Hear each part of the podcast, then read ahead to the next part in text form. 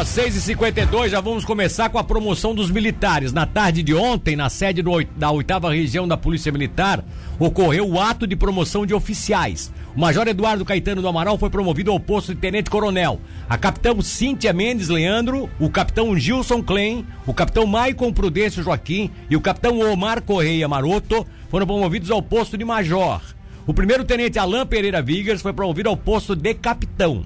O evento foi presidido pelo coronel Jeffer Francisco Fernandes, comandante do oitavo da oitava região militar, né, que parabeniza todos os promovidos e deseja saúde, né, sucesso em seus postos, enfim. E nós também, é óbvio, desejamos o mesmo para esses é, policiais militares que vocês podem ver na foto aí, foram todos promovidos ontem, tá certo? Beleza.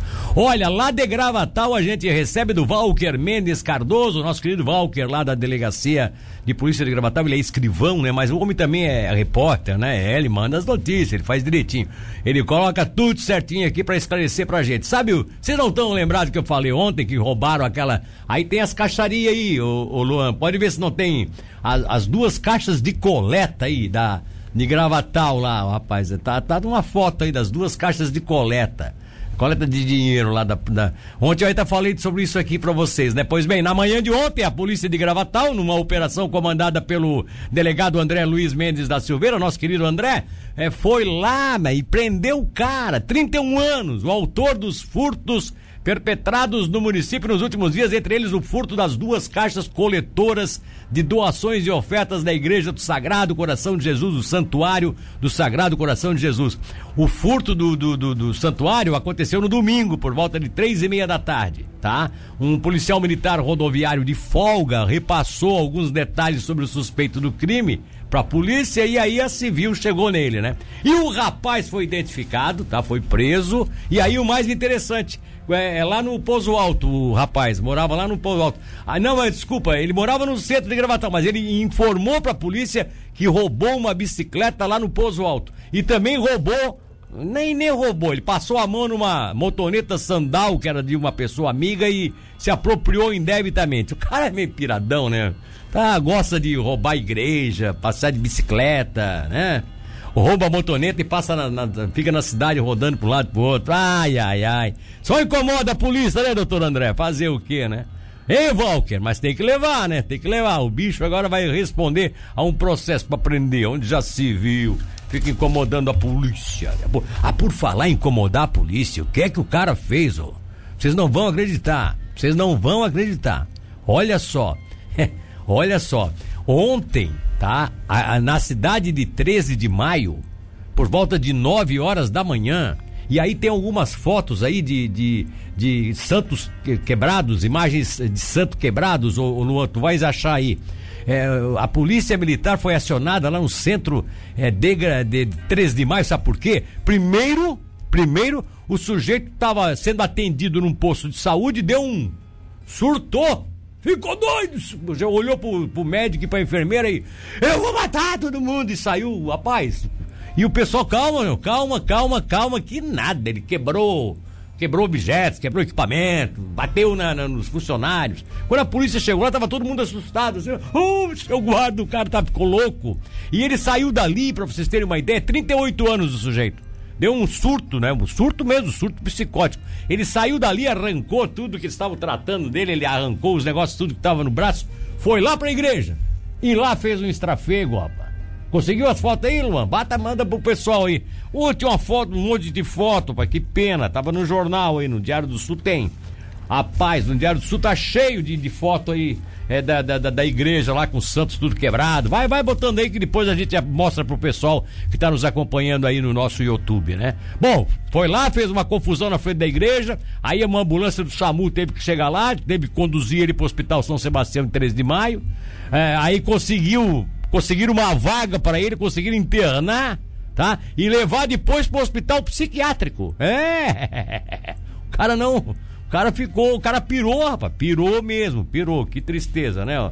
Isso aconteceu, repito, ontem em 13 de maio. Não, deu, não teve foto, né? Ou conseguiu? Não teve. Então deixa assim, não tem problema. Olha só. Tivemos um furto também em Braço do Norte. Né? O furto foi registrado pela Polícia Militar. É, chegando lá no local, a polícia conversou. É um estabelecimento comercial, gente É, isso foi ontem cedo, porque o, o, o, roubo teria acontecido de madrugada de ontem, tá? Entraram na loja, arrombaram do seu interior, foram subtraídos. Olha só! Levaram da loja de revenda de automóveis em Braço do Norte, veja que coisa muito doida, um Ford Fusion, um Jeep Renegade Sport MT, um Jeep Compass Longitude, um Fiat Palio Fire, além de um televisor 40, sete notebooks e ainda uma importância de 200 reais. Durante o atendimento da ocorrência foi encontrado o Jeep Compass Longitude no bairro São Martinho, aqui em Tubarão. E até o final da tarde de ontem, à, tarde, à tarde, por volta de quatro e meia da tarde, o veículo Ford Fusion também foi localizado abandonado em Laguna, atrás do posto de combustível Simon, às margens da BR-101. Que loucura, cara! Isso aconteceu ontem na cidade de Braço do Norte, no amanhecer para ontem, né? Quando o pessoal sentiu a falta desses veículos numa revenda lá. E depois, tudo isso aí mais que eu contei para vocês. Que coisa, né?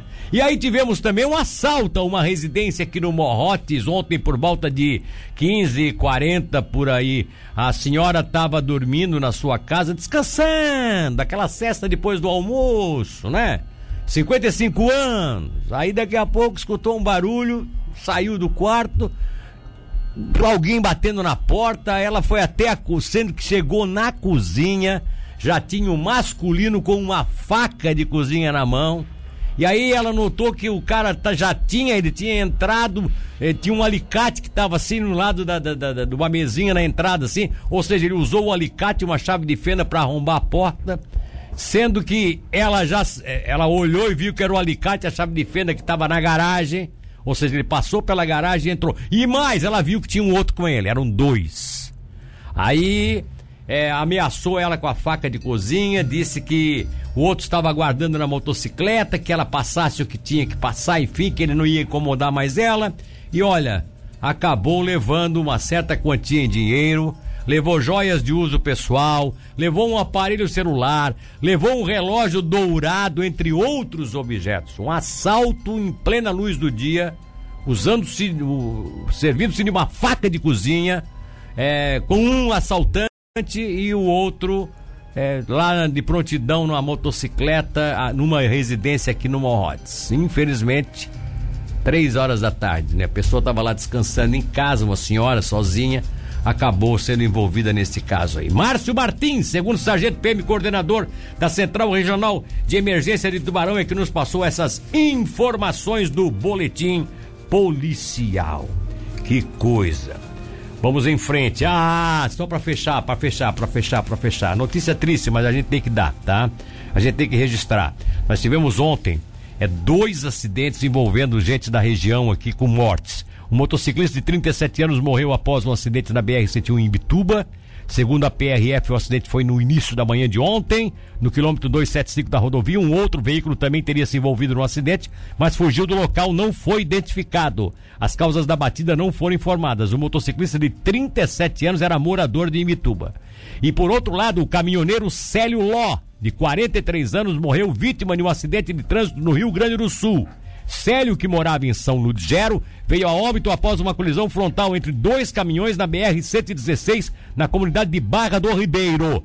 O acidente ocorreu é, a, quando a vítima dirigia um caminhão da empresa em que trabalhava. O motorista do outro caminhão sofreu ferimentos e foi levado para um hospital daquela região do Rio Grande do Sul. O corpo de Célio foi trazido, eh, me parece que ontem, para a cidade de São Ludgero, onde foi sepultado.